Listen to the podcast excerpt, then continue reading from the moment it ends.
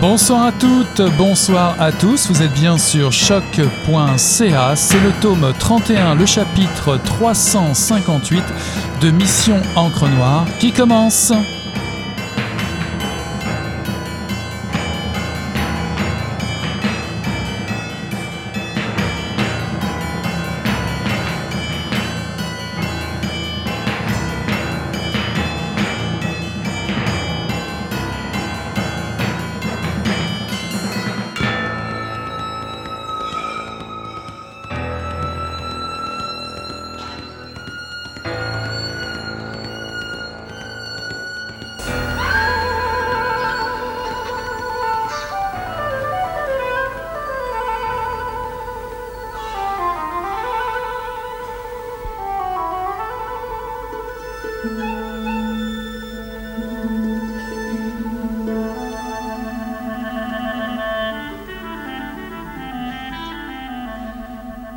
Jamais compris que certains répugnent à manger leur monture, à avaler le cœur de leur cheval avec une rivière de bière noire.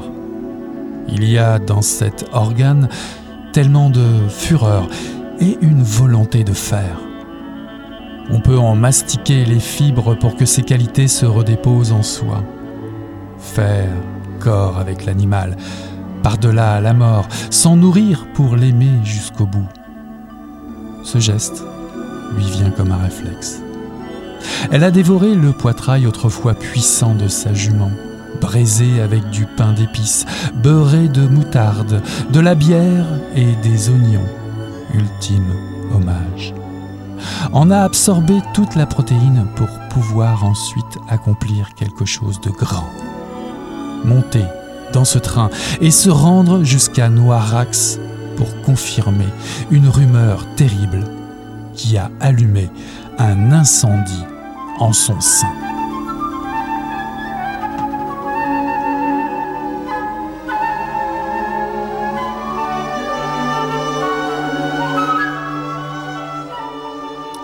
Bonsoir à toutes, bonsoir à tous. Ceci est un extrait de La Desiderata par Marie-Hélène Poitras, paru en 2021 aux éditions Alto. À la claire fontaine m'en allant promener, j'ai trouvé l'eau si belle que je m'y suis baigné. Vous reconnaissez bien évidemment les paroles de cette comptine, composée par un jongleur du XVe ou du XVIe siècle, l'air et les paroles probablement composées par un des premiers voyageurs canadiens. Et oui.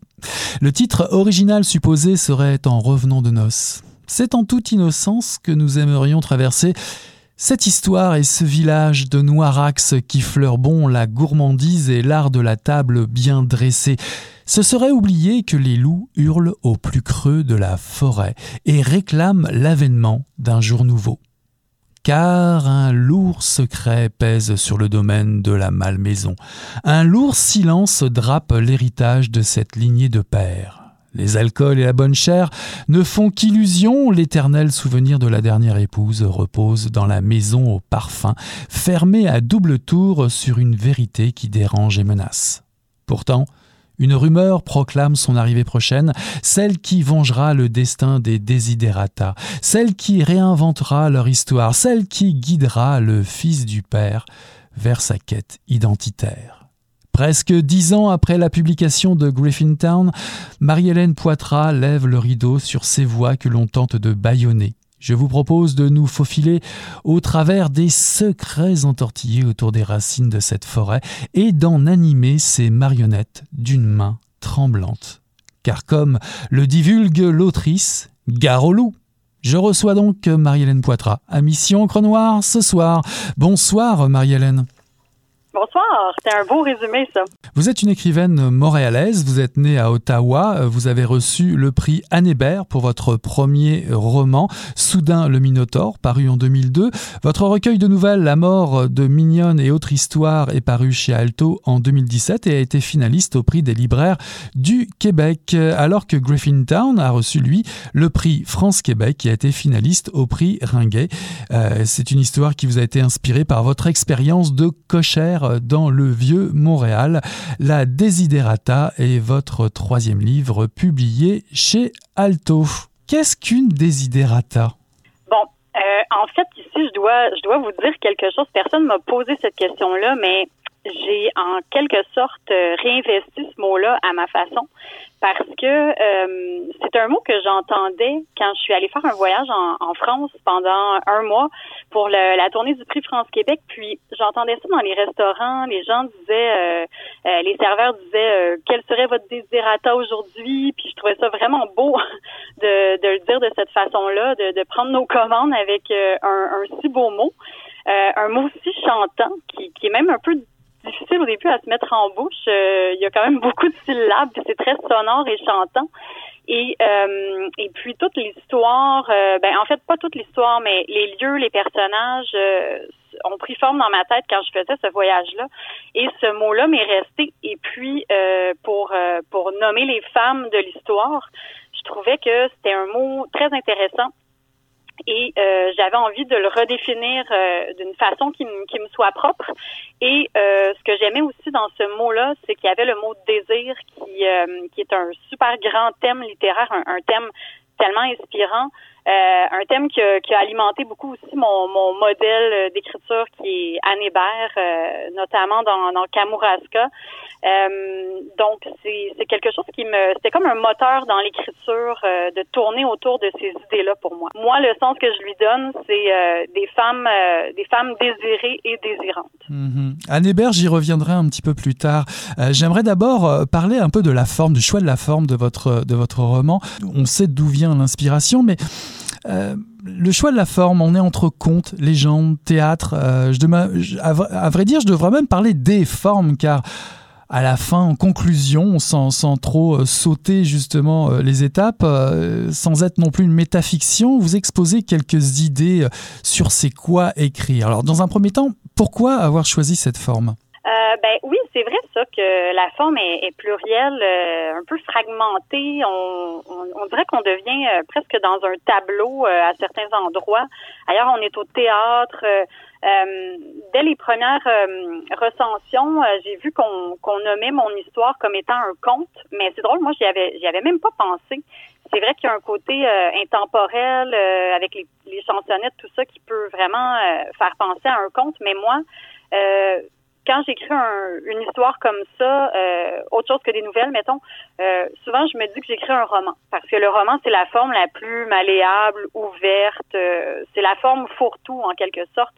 Et c'est en, retravaillant sur l'histoire, en, en, étant en processus de réécriture que j'ai j'ai eu envie, c'était comme un jeu, j'avais envie de, de rajouter des couches de sens, de laisser entendre qu'on était au théâtre, euh, d'avoir de tenir un discours sur ben en fait sur l'histoire qui s'écrit elle-même euh, devant les, les, yeux du lecteur. Euh, c'était devenu comme super amusant pour moi de, de jouer là-dessus. un petit côté un peu mise en abîme, tout ça. Puis je, me, je me suis vraiment amusée avec ça. Il y a un côté très ludique dans mon rapport à la création. Il y a un côté aussi euh, traqueur de vérité. Souvent, les, histoires que j'écris euh, naissent un peu d'une question à laquelle j'ai pas nécessairement trouvé de réponse ou d'une obsession. Mais une fois que j'ai les deux mains dans, cette histoire-là, il y, a, une envie de jouer avec tout ça, puis de, de s'amuser dans l'écriture. Et euh, moi, je pense que c'est venu de là. À propos de l'écriture, vous écrivez Écrire, c'est attiser le désir. Écrire rend puissant. Écrire, c'est crier au loup et rester seul avec lui. Est-ce dangereux de s'exposer, même si c'est peut-être la seule manière? Rester seul avec, euh, avec le loup. De quoi s'agit-il? En fait, cette phrase-là, elle parle de mon, mon rapport à l'écriture dans le processus d'écriture de la Desiderata. Parce que c'est un livre, ça m'a pris beaucoup, beaucoup de temps à écrire ce roman-là. Euh, pas parce que je travaillais juste là-dessus pendant sept ans, mais c'est que j'avais pas toujours euh, des périodes où je pouvais écrire à, travers le travail puis tout ça. Et, euh, et puis, il y avait un désir constant, une sorte de manque, euh, une envie de retrouver cette histoire-là et euh, une sorte de fête euh, quand j'avais enfin l'occasion d'écrire. Puis le fait que c'était pas à chaque jour, on dirait que j'avais envie de me mettre en danger, euh, de m'envoyer dans. Souvent j'avais un. Souvent en fait j'ai un plan. Je me dis ah je vais probablement aller là la prochaine fois, mais comme je me vois un petit peu aller, je, je peux pas m'empêcher d'aller en parallèle à ce qui était prévu, donc de de, de, de me mettre en danger, d'aller à des places où je sais pas comment je vais faire pour me me désempêtrer, me sortir de de, de, de là, puis ça, fait partie de ce, ce fameux plaisir d'écrire de ce jeu-là. C'est comme on peut inventer des solutions, surtout quand on, on déborde du premier niveau de réel. Donc, euh, il y avait cette envie de, quand je parle de danger, puis de loup, c'est, c'est de m'envoyer dans des dans des directions où est-ce que je dois trouver une façon de me sortir de ça. Puis euh, des fois c'était un peu compliqué. puis euh, puis le, discours sur l'écriture qui, qui est comme un, relié au désir puis au danger, euh, ben c'est c'est une façon de de nommer mon propre désir à moi, puis un personnage aussi qui fait écho à ça, qui retrouve le, la, la puissance puis la transe en, en ayant la possibilité de réécrire son, de réécrire l'histoire en fait. Mhm. On reparlera d'Aliénor un petit peu plus tard également. Anne Hébert est citée en, en, début de livre, une citation de Kamouraska, comme vous le signaliez euh, tout à l'heure, mais qui évoque la symbolique du lait et la symbolique du sang. Alors, le lait est symbole d'abondance, de transmission, le sang on comprend bien euh, celui de, la vie. Quel prix attachez-vous à cette relation entre le lait et le sang dans, dans le roman? En fait, il y a quelque chose qui m'a vraiment fascinée. Euh, J'avais lu euh, un article dans une revue d'anthropologie, me semble, ou en tout cas, c'était c'est quelque chose que j'ai lu il y a longtemps puis qui m'a vraiment marqué où il était question de en fait d'une sorte de parentalité parallèle qui était associée à, au lait maternel. Euh, ben, pas nécessairement maternel en fait, au lait de la nourrice. Euh, comme quoi, à une certaine époque, je me souviens plus c'était où, mais on pouvait euh, recréer une sorte de famille à partir de la nourricière. C'est comme si, mettons, si une nourrice avait nourri deux personnes, ben ils devenaient frères et sœurs euh, ou mm-hmm. sœurs ou frères. Euh, ça, ça m'avait assez fasciné cette euh, cette idée-là. Puis bon, je suis partie un peu là-dessus parce que un des grands thèmes aussi de la Desiderata, c'est la, la question de la filiation et euh, toute la généalogie. Là, on découvre aussi qu'il y a une généalogie parallèle avec euh, des, des héritières euh, bâtardes qui qui n'ont pas voix au chapitre, euh, qui existent euh, vraiment dans une sorte de, de, de marginalité, mais qui veulent euh, reprendre le pouvoir. Donc, donc ça me permettait aussi d'aller là. Puis quand j'ai trouvé la, la citation d'Anne Hébert qui, qui faisait référence à la fois au, au lait et au sang, au placenta, je me suis dit, mon Dieu, cette phrase existe pour que je l'attrape et que je la mette dans mon livre. Alors, c'est ça que j'ai fait. Alors, plongeons, plongeons dans le, récit, plongeons dans le roman. À travers le domaine de Malmaison, dans un manoir de famille, sur les terres ancestrales des Berthoumieux, des pères, au pluriel, euh, va se jouer une joute inédite, celle de la reconquête des Desiderata. Alors, pouvez-vous nous faire un portrait des forces en présence? J'ajoute qu'il y a des, des, descriptions extraordinaires. Quand vous parlez des, quand vous parlez des pères, vous dites ils, ils sont le, le, charme suranné des cols de dentelle, de, de tasses de porcelaine, des assiettes de kaolin, des redingotes et des camées. Ben oui, euh, en fait, c'est plusieurs généalogies qui sont euh, qui sont toujours euh, portés par un père et euh, ils sont pas nommés, c'est les Berthoumieux et ils sont toujours associés à leur cheptel. Il y a eu, euh, par exemple, euh, celui qui a eu des bufflons qui faisait du lait, euh, ben, une espèce de, de burrata finalement. ensuite de ça, c'est il y a eu le cheptel des, euh, des tourtes et des pigeons, donc l'air des, euh, des ailes et des œufs. Euh, ensuite est venu le père aux moutons, les berbex, les, agn les agnelages. Et on en vient à ce père aux ânes qui a pas su préserver l'espèce d'abondance au niveau des élevages. il devient un peu ridicule, lui il ne sait pas faire perdurer cette espèce d'héritage euh, riche euh, qu'il a, qu a, toujours eu euh, à la malmaison.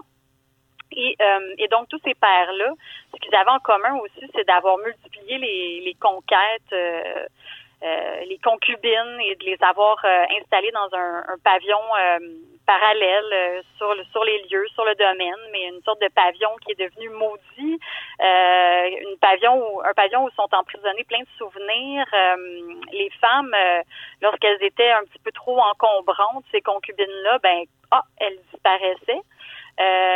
donc, il y a beaucoup de, de, Il y a quelque chose dans la forêt aussi qui...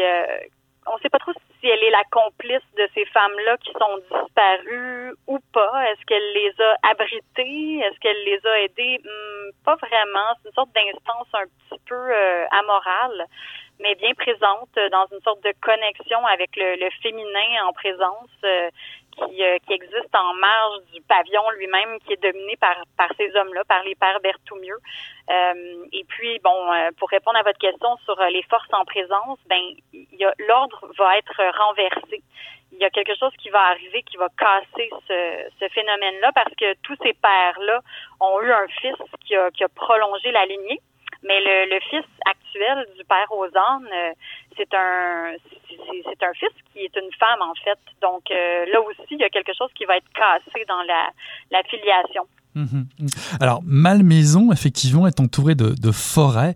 La forêt euh, représente des lieux fertiles, des, des, des lieux dangereux, mais c'est de là que vient l'étrange, devient la, la menace. Nommons-la peut-être Aliénor, on va découvrir qui est ce, personnage. Mais la forêt, c'est également un, endroit de fantasme, un endroit de désir qui attire euh, à peu près, allez, disons-le, tout le monde, plus ou moins, dans le roman. On va faire un tour dans ces bois. Quel regard euh, portez-vous sur le bois? Euh, On a l'impression, justement, puisque ça va vous donner l'occasion de nous parler d'Aliénor, que le bois c'est un peu l'ombre de cette euh, desiderata qui brille tellement dans votre roman. Quel rapport entre Aliénor, qui est-elle, entre Aliénor et le bois? Elle arrive par la forêt, elle, elle vient de... Ben, en fait, elle ne dit pas d'où elle vient. Pendant une bonne partie de l'histoire, on ne sait pas trop d'où elle sort. Euh, mais elle arrive par la forêt, puis même quand elle marche dans la forêt, il se passe quelque chose... Euh, il y a, y a comme c'est comme si les feuilles devenaient plus vertes euh, sur son passage les animaux mettent bas euh, les, les, les mille pattes et les vers sortent de la terre se mettent à se tortiller au grand jour euh, son passage est, est, remarqué dans la forêt. Donc tous les personnages ont quand même un rapport particulier à, à cette forêt. Il y, a, il y a des personnages qui n'ont pas eu le choix d'aller reconduire ou en tout cas leurs enfants euh, illégitimes ont été conduits dans la forêt, ont été euh, ont été repérés puis élevés par un, un mystérieux trappeur euh, qui, qui les a pas laissés euh, mourir là. pour le père, la forêt c'est c'est un endroit où aller chercher la nourriture, où aller chercher les les herbes pour cuisiner parce que lui il maîtrise vraiment l'art culinaire, cette tradition là. il y a ah, il y a aussi le caveau des, des Berthoumieux. C'est là que tous les pères sont, sont enterrés dans cette fameuse forêt.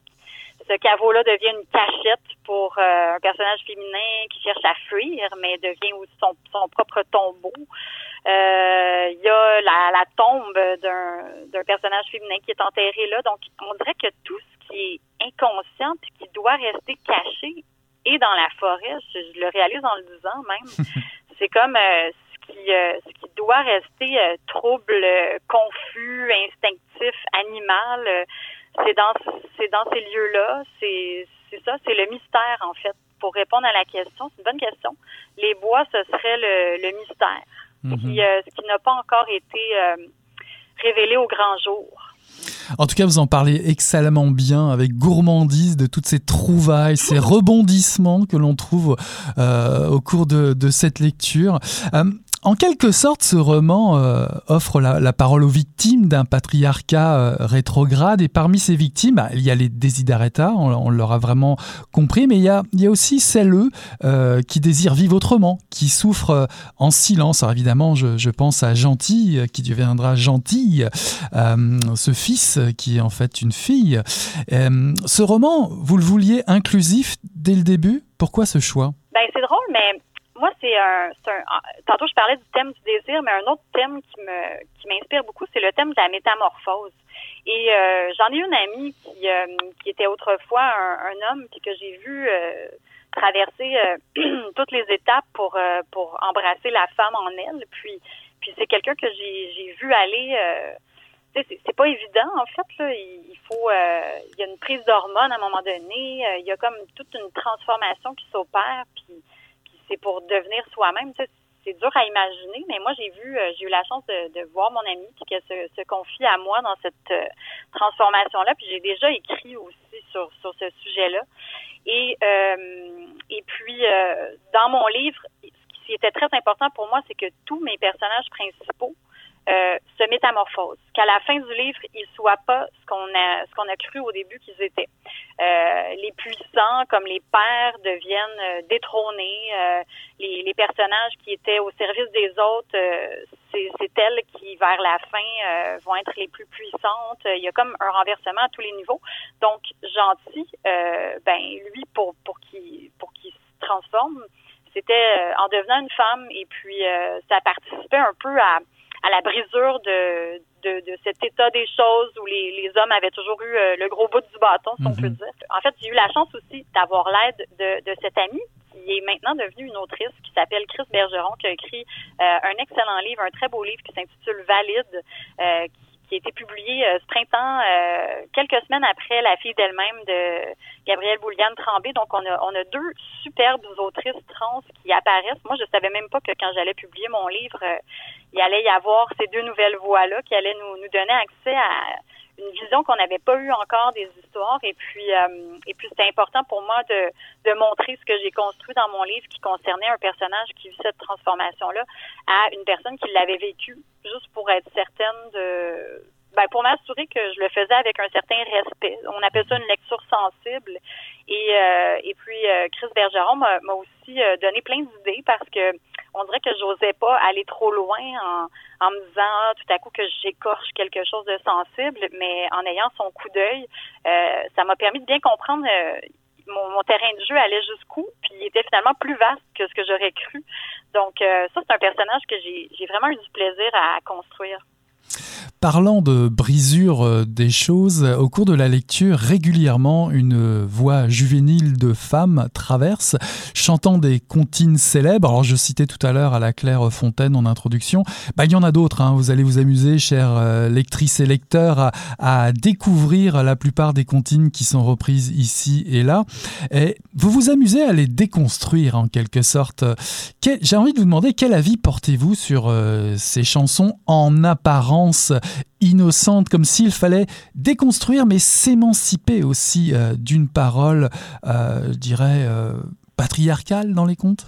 Oui, ben, les, les chansons, ce que j'ai fait, c'est pas tant les déconstruire que les, montrer au complet parce que je suis tombée sur un livre de chansons pour enfants à un moment donné par hasard, puis j'ai été presque traumatisée de voir que euh, souvent on, connaît les deux premiers couplets puis le refrain, mais ça s'arrête là.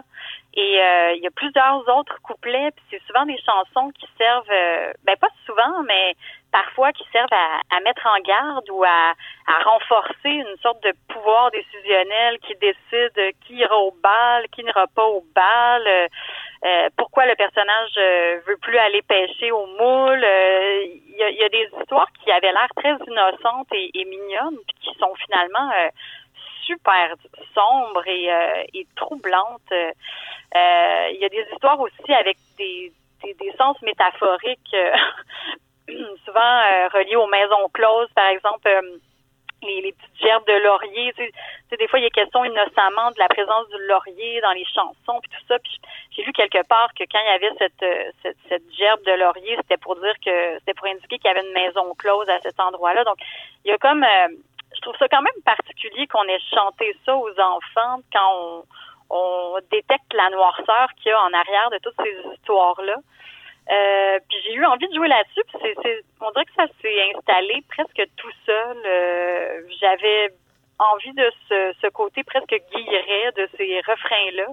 Et puis, euh, j'ai même envie de, de, vous parler aussi du livre audio parce que le livre audio euh, est sorti tout récemment, là, il y a environ une semaine ou deux. Puis ah c'est la comédienne Pascal Monpetit qui, mm-hmm. qui narre, qui fait la narration de l'histoire. Puis je lui ai demandé de chanter ces, ces petites chansonnettes-là parce que je trouvais ça intéressant de les entendre à travers la voix d'une véritable narratrice qui nous qui nous lit le conte. Mais il y a une superbe musique, une trame musicale qui a été créée par Marie-Pierre Arthur et François Lafontaine. Et puis euh, elle joue un peu aussi sur les mélodies, tu sais, dans la Clairefontaine, puis tout ça. Euh, c'est presque, ça devient presque un peu l'esprit de la forêt, l'atmosphère musicale que Marie-Pierre Arthur a, a créée. Puis sa voix, il y a quelque chose de, de mystérieux, de d'un petit peu inquiétant, mais de vraiment envoûtant en même temps. Donc, euh, si l'aspect plus musical vous intéresse, euh, allez voir le livre audio. C'est vraiment intéressant la dimension que ça prend. Mhm. J'avoue, j'avoue que c'est tentant. C'est aussi un, roman d'une grande sensualité. On y mange beaucoup, on y boit également beaucoup. On s'habille chic. Envisagiez-vous ce livre comme une fête d'essence Vraiment, complètement. Puis on, s'habille chic, on se parfume aussi. Exact. parfums. Euh, les, euh, les sens sont, sont, sont conviés, sont mis à contribution. Puis euh, je ne sais pas si en quelque part, peut-être que le confinement euh, en a même ajouté une couche pour moi, dans le sens où, euh, on était tout en mou, euh, en cabané dans nos maisons. Peut-être que j'ai eu envie d'exagérer cette dimension-là, puis de m'imaginer euh, des excès, tu sais, dans, dans les, les, les fêtes, les, les tablés qui sont proposés, la vie sociale, tout ce côté-là. J'ai, j'ai eu envie de jouer là-dessus, puis suis allée vers une écriture, euh, oui, on pourrait dire sensuelle euh, au, propre et au figuré. Il y a des, il y a une sensualité qui appartient à l'érotisme aussi, qui est, qui est, très présente, euh, une sorte de libido de dans le sens de d'énergie de vie, de pulsion de vivre aussi, qui est vraiment présente avec avec la mort qui est pas loin, donc ça te donne envie de vivre plus violemment presque. C'est mhm. incarné beaucoup par le personnage d'Aliénor. Ben oui, bah oui. Euh, bah oui, le, oui, le, le sacré, euh, l'impur. Aliénor est, est terrienne, elle est tellurique, charnelle, profane. Elle connaît euh, les secrets de la terre, ses poisons, euh, euh, les saisons. En tout cas, elle va bouleverser l'ordre des choses jusqu'à bah, finalement même la nourriture. Il y, a, il y a, vous parlez de nature morte. Il y a le, festin, le festin de Hure, la tête de sanglier que vous décrivez avec brio, qui a apprêté pour parodier une tête vivante. C'est l'art de la table qui imite la vie. Et puis il y a toute l'ironie, imiter la vie pour mieux la dévorer. C'est une sorte de critique hein, un peu euh, d'une culture destructrice, euh, prédatrice en quelque sorte. Ben, la question de la prédation est très présente, c'est vrai. Puis euh, évidemment, ça passe beaucoup par la chasse. Puis à la fin du livre, il y a une nouvelle culture aussi avec le nouvel ordre qui, euh, qui se met en place où euh, on commence à, à, manger du tofu puis du tempeh. C'est peut-être un peu moins savoureux, quoique ça dépend toujours de comment on l'apprête, mais les personnages qui, euh, qui cuisinaient aussi sont occupés à, à réécrire l'histoire. Donc, euh, elles sont plus là pour mettre la table. Il y a quelque chose aussi dans les vins qui va se transformer, où les, les, les vins qui étaient bu, ben soudainement, on fait place à une culture du, euh, du vin bio, nature, euh, avec une petite effervescence en fin de bouche. Euh, ça, ça plaît moins au, au père, tout ça. Mais il y a un nouvel ordre qui s'installe, puis évidemment, ça passe, oui, par, par la nourriture, puis par un, un rapport à ce qu'on mange qui, qui passe peut-être moins par la violence. Finalement, ce pouvoir féminin est plutôt dans la bienveillance. On est loin d'un roman vengeur, toutefois. Puis euh, j'ai, euh, je me suis questionnée là-dessus à un moment donné quand est venu le temps de, d'entrevoir la finale, euh, parce que ça aurait été assez naturel d'aller vers une finale très destructrice, où est-ce que la maison aurait été détruite, les personnages qui dirigeaient auraient été peut-être tués, ou je ne sais pas, peut-être que les prédateurs seraient devenus des proies puis qu'on les aurait chassés complètement, mais à un moment donné, je me suis dit, ça, ça fait partie aussi de l'idée de me mettre en danger. J'ai trouvé que c'était peut-être un petit peu convenu, euh, puis que ça c'était peut-être plus intéressant d'aller vers, au contraire, une finale euh, lumineuse. Pour finir, euh, vous qui aimez les mystères et la sensualité des mots, est-ce que pour vous, écrire, c'est se nourrir dans l'allégresse? Il y a une notion d'allégresse, en tout cas. Oui, ça fait partie de mon rapport à l'écriture. c'est drôle, hein, quand, quand j'écris, comme au début, je tourne autour du pot. On dirait que j'essaie d'y aller, mais le, avant le moment où l'écriture s'active, là, il y a de quoi qui se passe, mais c'est un peu comme se forcer pour aller faire du jogging, tu sais, avant d'y aller, c'est comme plus dur. Puis une fois qu'on est dedans, euh, ça devient comme très agréable avec plein d'endorphines à la fin. Euh, donc, il il y a quelque chose de, la joie pure euh, dans, dans en tout cas dans mon geste d'écrire. Je pense pas que c'est comme ça pour tout le monde, mais euh, ça a toujours été comme ça pour moi. C'est comme si euh, quand je suis dans une période où j'ai la possibilité d'écrire beaucoup, j'ai l'impression que je vois mieux les couleurs, que j'entends plus les mélodies. Il y a quelque chose, une sorte d'acuité supplémentaire qui se qui se développe en moi. Puis c'est comme ça chaque fois que je suis dans une période d'écriture. Méfiez-vous des chansons qui n'ont d'innocent que les apparences. Je vous encourage à découvrir une fable aux effluves ensorcelante et puissante de vie, La Desiderata par Marie-Hélène Poitras, parue en 2021 aux éditions Alto. Merci beaucoup pour cette visite à Mission Crenoir, Marie-Hélène.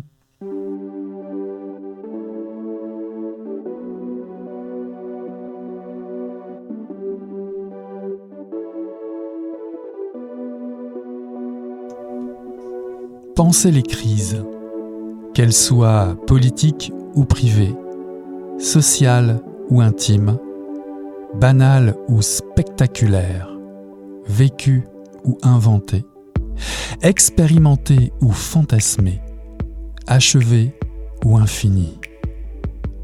Créées depuis la crise, à partir de son temps, à même ses lieux et ses situations, de manière à lui donner des formes susceptibles de la nommer avec précision, de la réinterpréter et, potentiellement, de s'en émanciper.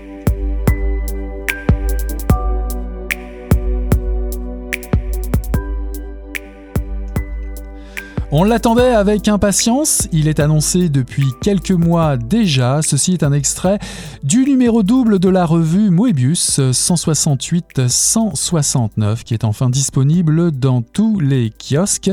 Il s'intitule Depuis la crise.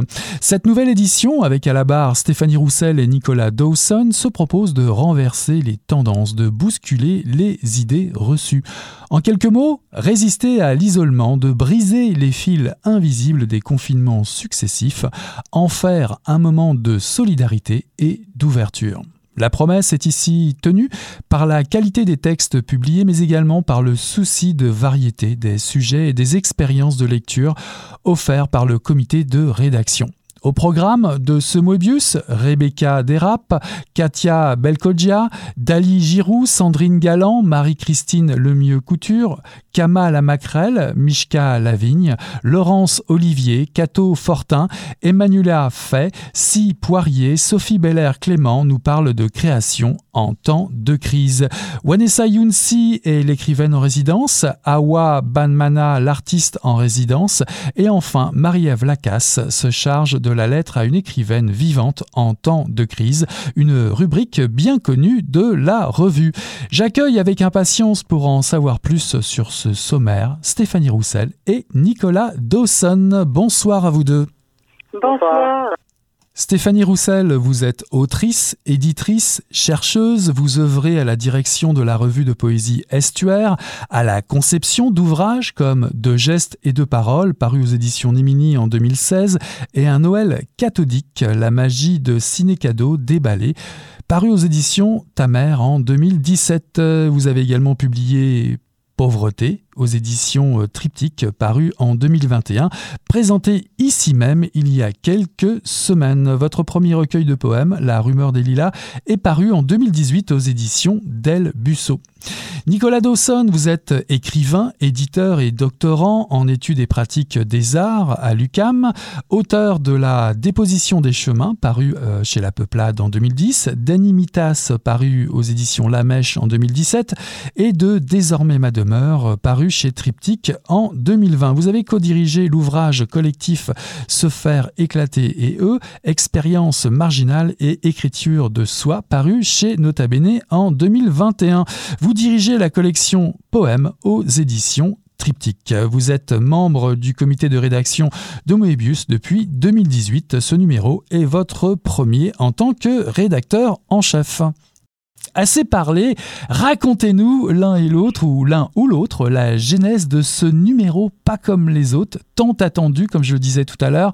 Dites-nous tout, pourquoi un numéro double? Pourquoi désiriez-vous marquer de votre empreinte ce temps de crise? Euh, ben, je, vais, je vais penser. Euh, le numéro euh, depuis la crise de Mébius a été pensé il y a très longtemps quand même, je pense qu'il y a à peu près un an. Euh, il a été pensé parce que à Mébius et dans le monde, on vivait toutes sortes de crises. Euh, des crises internes euh, liées au comité de rédaction, euh, à la structure de la revue, à la distribution. Donc, il fallait comme tout repenser assez rapidement. Et donc, on venait de traverser cette, ces crises-là qui ont eu des conséquences assez importantes sur, sur notre structure. et en même temps, on était en pleine pandémie. On était aussi en plein dans le euh, le mouvement Black Lives Matter. Euh, il y a eu donc énormément de changements sociaux aussi, euh, de revendications qui, dont les conséquences en fait avaient, avaient des effets assez importants sur les membres du comité de rédaction individuellement. Et donc on a pensé créer un numéro un peu spécial pour répondre à ces crises-là. Euh, au départ, on pensait écrire euh, un numéro qui s'appellerait Après la crise, en pensant que les crises seraient passées, mais très très vite, on s'est rendu compte que ce ne serait pas le cas mhm. et que ce serait plus intéressant d'écrire depuis toutes les crises, que ce soit celles très personnelles, soit très internes au milieu littéraire et celles très politiques. Euh, et puis pour cette raison, on s'est dit, bon, on pourrait inviter quelqu'un de l'extérieur, une personne qui est une amie de la maison, euh, et c'est pour ça qu'on a décidé d'inviter euh, Stéphanie Roussel. Mhm. Alors justement, rassurons les, les purs et les dures euh, lectrices et lecteurs euh, du numéro. Il reste tout de même des rubriques charnières hein, dans, dans, ce numéro-là. On ne bouscule pas toute la formule néanmoins. Euh, il y a deux nouvelles artistes en résidence, tout d'abord, qui prennent la relève de Yara El Gadban et de Eleonore Goldberg. Il s'agit de Awa Banmana et de Wanessa Younsi. Est-ce que vous pourriez nous les présenter un peu succinctement? Wanessa Younsi, c'est une écrivaine assez connue. moi, j'ai déjà collaboré avec elle, donc je suis très heureux qu'on ait choisi Vanessa. Et elle va nous euh, présenter en fait une résidence intéressante. Vanessa Yunsi, elle est connue aussi parce qu'elle a écrit plusieurs livres euh, sur sa pratique euh, en psychiatrie. Elle a écrit le livre Soigner aimer, qui est un superbe livre. Et donc, elle a décidé d'écrire spécifiquement, encore une fois, à propos de ça. pas tant à propos de la psychiatrie comme telle, mais à propos d'une personne qu'elle considère comme sa mentor, une psychiatre qui s'appelle Christiane. Et donc, c'est comme quatre textes où elle parle de, de différents entretiens qu'elle a eu avec euh, avec cette Christiane là qui est euh, qui est pour elle un peu la figure de la psychiatrie euh, telle qu'elle l'a connue quand elle a commencé sa résidence, ben son, son, son travail en fait en psychiatre. Donc c'est vraiment un travail de très sensible, entretien, recherche, création, c'est très très beau.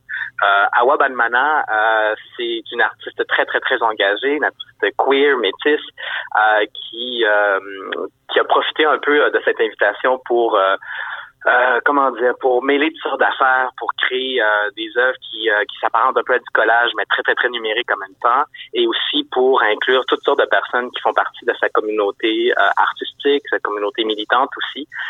et donc, c'est comme un, une résidence qui, euh, qui, euh, qui, crée des genres de constellations, si on veut. Euh, mhm. donc, voilà. Alors, parlant de familiarité, comment avez-vous procédé cette fois-ci pour sélectionner les autrices et les auteurs? On connaît bien la, la, démarche habituelle du magazine. Là, vous avez un peu transgressé les règles habituelles. Comment les avez-vous sélectionnés, ces autrices et ces auteurs? Mais on, on, a, on, a, transgressé les règles habituelles de Mobius, mais Nicolas, il, il a dirigé des livres, donc il, s'est déjà prêté euh, au fait de faire des invitations. Et nous, à Estuaire, euh, la majorité de nos numéros sont, par invitation. Donc, pour moi, c'était une pratique euh, régulière d'inviter des gens à, participer à un numéro. je pense qu'à chaque fois, il faut se poser différentes questions. Il faut aller. Des fois, on, veut proposer un thème à quelqu'un pour qu'il, comme un défi d'écriture, comme une manière de se décentrer. Des fois, c'est nous-mêmes, quand on fait les invitations, qu'on a envie de se décentrer, entendre une voix qui est peut-être euh, moins connue euh, par nous, par les autres, par notre entourage, ou qui va peut-être être plus confrontante pour nous à travers le processus d'édition. Donc, il y a toujours euh, une certaine, moi, ce que je trouve, une certaine euh, certain équilibre à trouver entre le connu et l'inconnu, entre des voix de différentes générations, des voix de différents lieux, différentes expériences, pour essayer de d'emmener des résonances qui vont surprendre. Moi, je pense que c'est toujours comme ça que j'essaie de faire mes invitations, en tout cas. Mhm. Vous avez choisi un, liminaire euh, dans une forme ou une formule un peu particulière, mais qui vous voit bien l'un et, l'autre.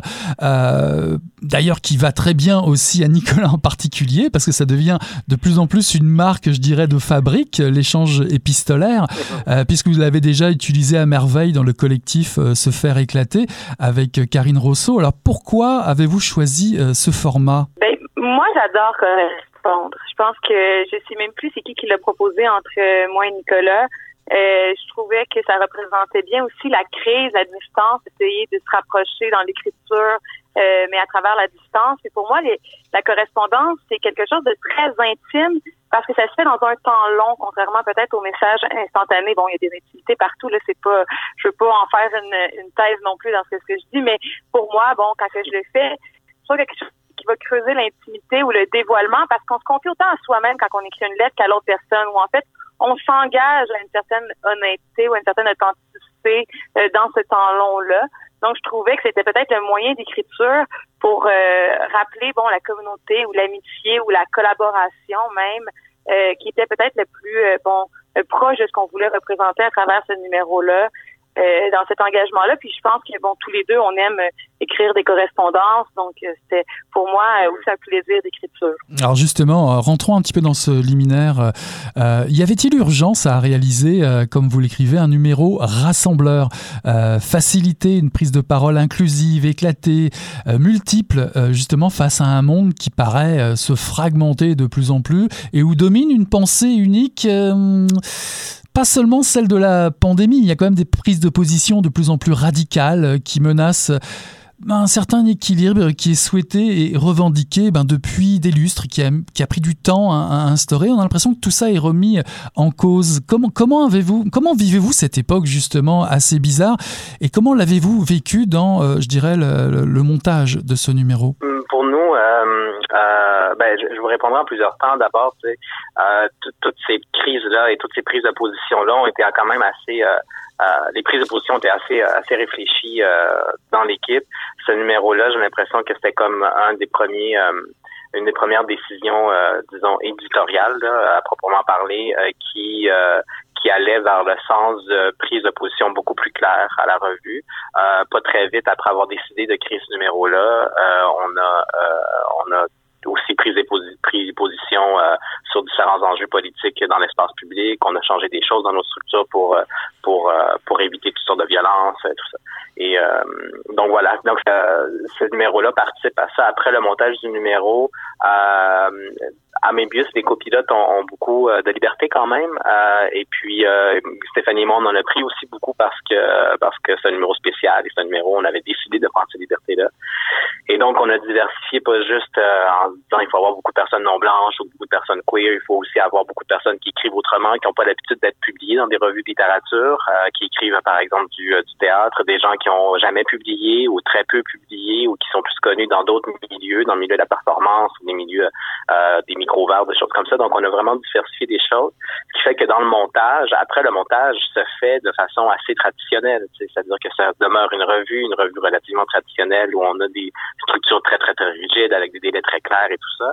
Euh, donc j'ai l'impression que tout ce travail-là de prise de position, euh, comme comme un curating politique, si on veut, de la revue, c'est fait pas mal entre Stéphanie et moi dans le choix des textes qu'on a, euh, des, des, choix des invités, c'est-à-dire, et puis et puis le montage des textes. Donc moi j'ai accroché peut-être dans la question sur le mot facilité je pense que c'est dur faciliter quelque chose, surtout des paroles comme ça. Moi, je pense qu'il n'y a rien eu de facile dans la construction de ce numéro-là. Euh, ni pour euh, moi et Nicolas, ni pour les auteurs, autrices, autoristes.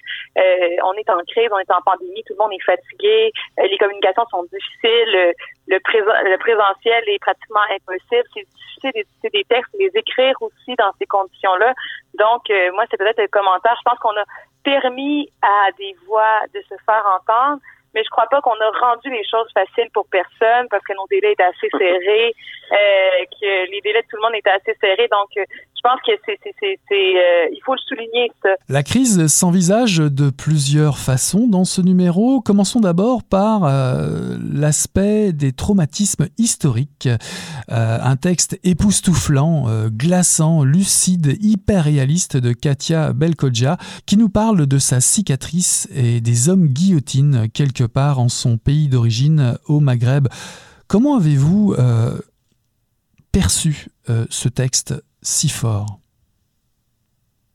Je pense que le silence, nos deux silences euh, veulent tout dire. Je sais pas, euh, c'est comme si j'avais pas de mots à la hauteur de ce texte-là. Moi, j'ai trouvé ce texte-là euh, incroyable, sensible, tissé magnifiquement, puissant, qui fait voir les choses autrement. Moi, je me suis sentie changée peut-être par ce texte-là. qui met en scène des choses incroyables. Moi aussi, j'ai trouvé que c'est un texte extrêmement complexe, en fait.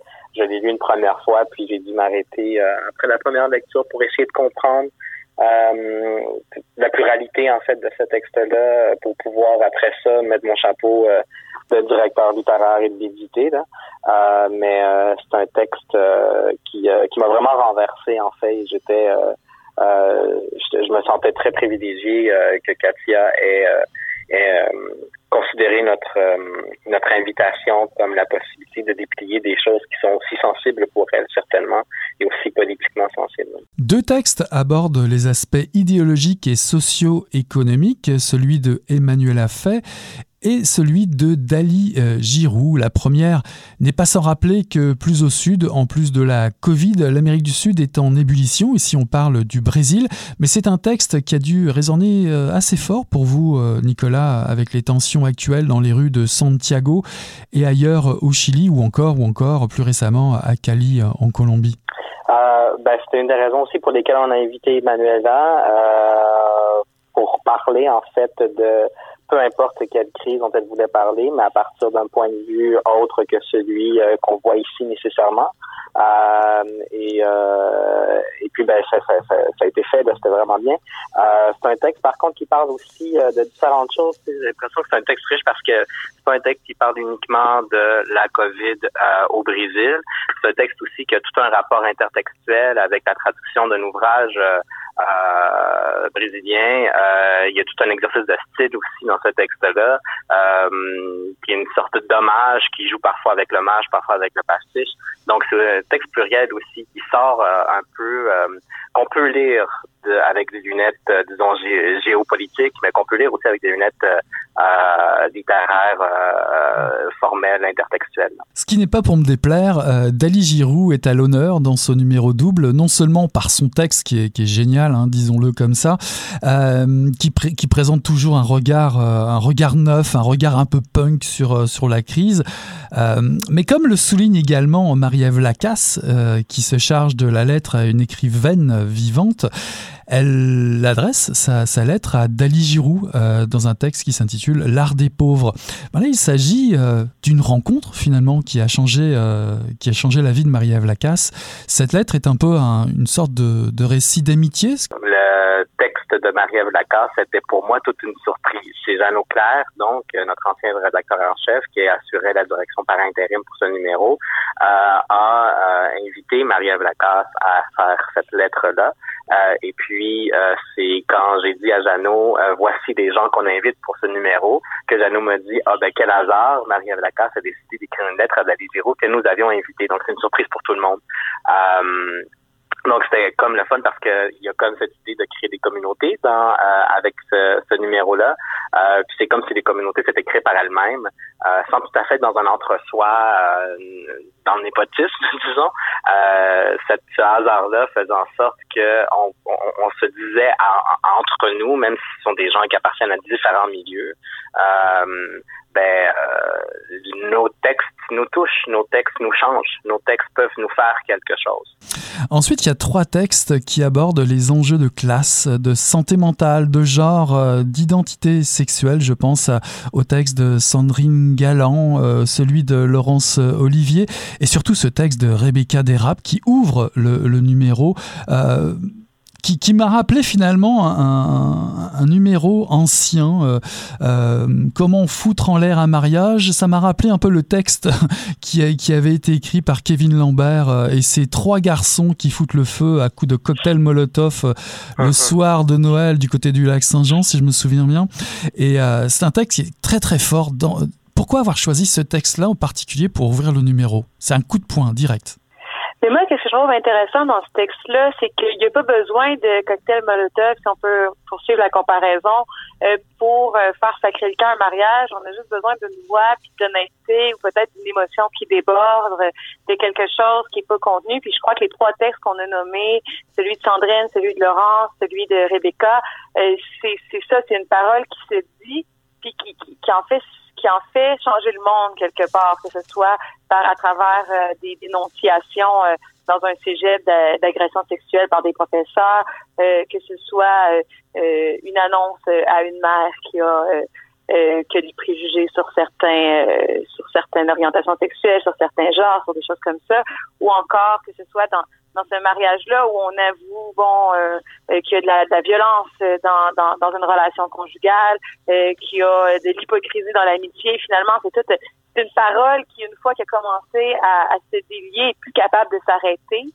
Euh, et je crois que c'est peut-être ça qui ouvre le numéro parce que cette volonté-là, bon, à l'intérieur des crises, qu'une fois que, que la fissure se que ce fait, qu'il y a quelque chose qui fend, que cette parole-là se libère et ne s'arrête plus. On ne veut pas juste entendre une fois, on veut vraiment euh, qu'elle continue. On risque de gâcher l'institution du mariage, au risque de renverser bon les codes sociaux, de, de chambouler les manières de faire dans les universités, dans les cégeps, dans tout ça. Je pense que c'est un texte euh, qui euh, part de quelque chose de très intime, mais qui dit quelque chose de très grand dans cette mise en scène-là. Pour la suite, j'associerai euh, Vanessa Yunsi, Sophie Belair-Clément, euh, Mishka Lavigne, Cato Fortin, Marie-Christine Lemieux-Couture. Vous abordez la, la solidarité, l'empathie. C'est vraiment un sujet qui est très, très important, qui est quasiment au cœur du numéro, qui reflète aussi peut-être ce que vous avez rencontré euh, pour préparer euh, ce, ce, numéro de la revue euh, cette fois-ci. Ben, je crois qu'on peut, on peut pas, euh, on, on, peut selon moi difficilement éditer sans empathie. On peut, on peut le faire là, mais je, je je remets ça en doute, mais je crois qu'on peut encore plus difficilement le faire en, temps de crise, quand que tout le monde est à ses vulnérabilités les plus extrêmes. Euh, je pense que c'était une obligation qu'on avait euh, d'éditer avec empathie. Je crois que, mais après, bon, on, des fois quand on invite justement, on ouvre à ça, on ouvre à cette à cette réciprocité là parce qu'on on s'en va vers l'autre, on leur tend une main, puis après, bon, on, on on attend dans la surprise qu'est-ce qu'ils vont nous confier. Puis je pense que c'est ça le, si ça, ça, ça transparaît à travers les textes, c'est que euh, les, les, auteurs autrices euh, nous ont fait le même cadeau qu'on leur avait fait. Finalement, ils nous ont invités après à les lire. Au-delà de l'empathie, je crois que dans les textes, il y a aussi une remise en question de l'autorité qui est peut-être quelque chose qui vient euh, qui va valoir dans notre processus d'édition. Quand on parle d'empathie, on parle aussi de, de, se remettre en question notre propre autorité tout en en la signalant, tout en ayant confiance. Mais dans les textes qu'on a nommés aussi, mais je pense que c'est là dans tous les autres textes, euh, dans le texte de Cato Fortin où il y a un père mort, mais on remet en question l'autorité de, de, la filiation. La marque de fabrique euh, de, la revue Moebius, euh, c'est vraiment la diversité de ses formes. Or, j'ai trouvé qu'il y en avait un petit peu moins cette fois-ci dans ce numéro. Néanmoins, il y a un des, textes les plus forts, à mon avis, c'est celui qui, qui a la forme du script, du scénario, qui vient de, de, de Six Poirier. Et elle propose un titre Occupation queer. C'est un texte de création filmée. Elle travaille l'accessibilité au plus grand nombre sur les plateaux de l'émission euh, Occupation queer. C'est le titre du texte. Est-ce que cette fois-ci, euh, je dirais que la crise ne doit pas nous faire oublier que la société du spectacle est loin du compte en matière de représentativité? Est-ce que c'était euh, un thème qui était fort pour vous, que vous vouliez rendre présent dans le numéro de Mobius? Poirier nous a proposé ce texte-là avec grande surprise, en fait. Euh, c'est, à mon avis, le texte qui euh, aborde la crise de façon la moins frontale, c'est-à-dire qu'il n'est pas question de, je vais parler de cette crise-là spécifiquement. Euh, c'est un texte qui euh, crée, euh, qui vraiment dans la création d'un univers, euh, de, de, de, d'une autre proposition, disons. après, c'est sûr qu'il a, c'est un texte qui porte sur différents types de crises, donc et de crises peut-être nécessaires, peut-être de provoquer certaines crises. Après, il faut savoir que lorsqu'on a invité les gens à, à écrire des textes pour cette revue, euh, on leur a pas imposé des thèmes, on leur a pas demandé d'écrire à propos de telle chose.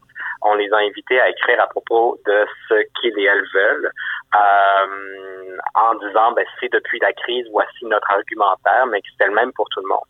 Euh, donc, on a été vraiment, en tout cas, je assez euh, surpris, surprise de, de, ce texte-là, euh, de cette façon dont, dont Poirier aborde différentes crises et euh, il donc crée euh, cette euh, nouvelle émission en, en, réponse à Occupation Double finalement qui avait un franc succès. Puis moi, j'étais j'étais assez content d'avoir un texte comme celui-là qui, qui parle de cette émission-là parce que c'était quand même une époque où, où, où Occupation Double avait beaucoup de gens de téléspectateurs et téléspectatrices et beaucoup de gens euh, euh, qui font partie de mes réseaux à moi qui écoutaient ça avec une certaine ironie ou avec euh, avec avec un regard très critique mais l'écoutaient quand même. Puis moi je trouvais ça un peu je, je savais pas sur quel pied danser avec ça. Je trouvais ça le fun drôle. Je trouve que ça donnait lieu à des critiques il y a des réflexions intéressantes mais ça me gossait un petit peu en même temps. Je me disais, mais pourquoi on écoute ça? On est vraiment dans la promotion d'une hétérosexualité assez euh, et, de, de, mode de vie, euh, de, de, logique bourgeoise, euh, etc.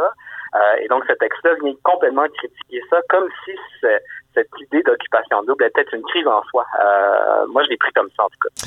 Mes cicatrices tracent un cours d'eau qui recouvre le territoire de compassion, de pardon, d'amour. Pour finir, Kamal Makrel aborde un thème comme, je l'ai vu comme transcender les frontières, relier les, les, les rives qui nous séparent. C'est un peu l'âme de, ce euh, splendide numéro qui rappelle peut-être un thème que vous aviez abordé euh, dans le collectif éclaté, euh, Nicolas. Ouais, ben, c'est pas pour rien qu'on a mis le texte de, de, Kama au centre du livre. c'est à mon avis le texte le plus le plus lumineux. Euh, Stéphanie parlait de rituels avec occupation double. Ce texte-là nous propose des rituels de soins de soi et de soins de l'autre pour euh, pour traverser les crises et pour traverser même l'expérience de l'humanité qui est toujours une expérience de crise.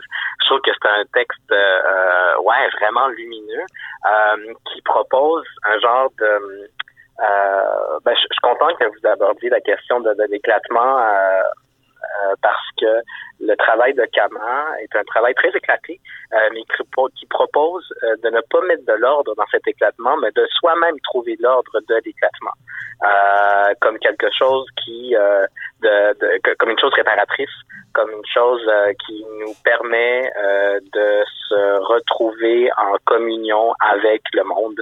je veux dire, c'est un peu quétaine ce que je dis, mais c'est, c'est, je trouve que c'est là la grande beauté du travail de Kama. Mais Kama, euh, il y a toujours le, don d'arriver dans des dans des dans la noirceur pour emmener de la lumière. Moi, je me souviens que j'avais organisé avec Félicile un, un spectacle sur euh, les 20 ans, nos 20 ans, puis tout le monde avait dit des choses tellement sombres. Puis Kama avait fait le dernier texte où elle, parlait à la personne qu'elle était à 20 ans, puis c'était ou tout, à toutes les personnes dans la salle qui avaient 20 ans, c'était tellement lumineux, c'était tellement je sais pas comment que que, cette écriture-là fait pour amener autant de, beauté dans le monde. Pour tout vous dire, j'ai eu de la misère à choisir un extrait tellement les textes sont riches. Félicitations à, tous les deux. Franchement, ce numéro est à ne pas rater euh, pour celles qui ne la connaissent pas encore, cette revue. Pour les fans, bien sûr, précipitez-vous en urgence dans vos kiosques. Moebius 168-169 est d'ores et déjà disponible partout. Stéphanie Roussel et Nicolas Dawson, merci infiniment pour votre belle présence à Mission Encre Noire ce soir. Voilà qui met fin à Mission Encre Noire, le tome 31, le chapitre 358. J'ai reçu en première partie d'émission Marie-Hélène Poitras pour nous présenter La Desiderata, paru en 2021 aux éditions Alto. En seconde partie d'émission, Nicolas Dawson et Stéphanie Roussel sont venus présenter le dernier numéro de la revue Moebius, numéro 168 et 169. Voilà, on tourne la page et on se dit à la semaine prochaine. Salut là, bye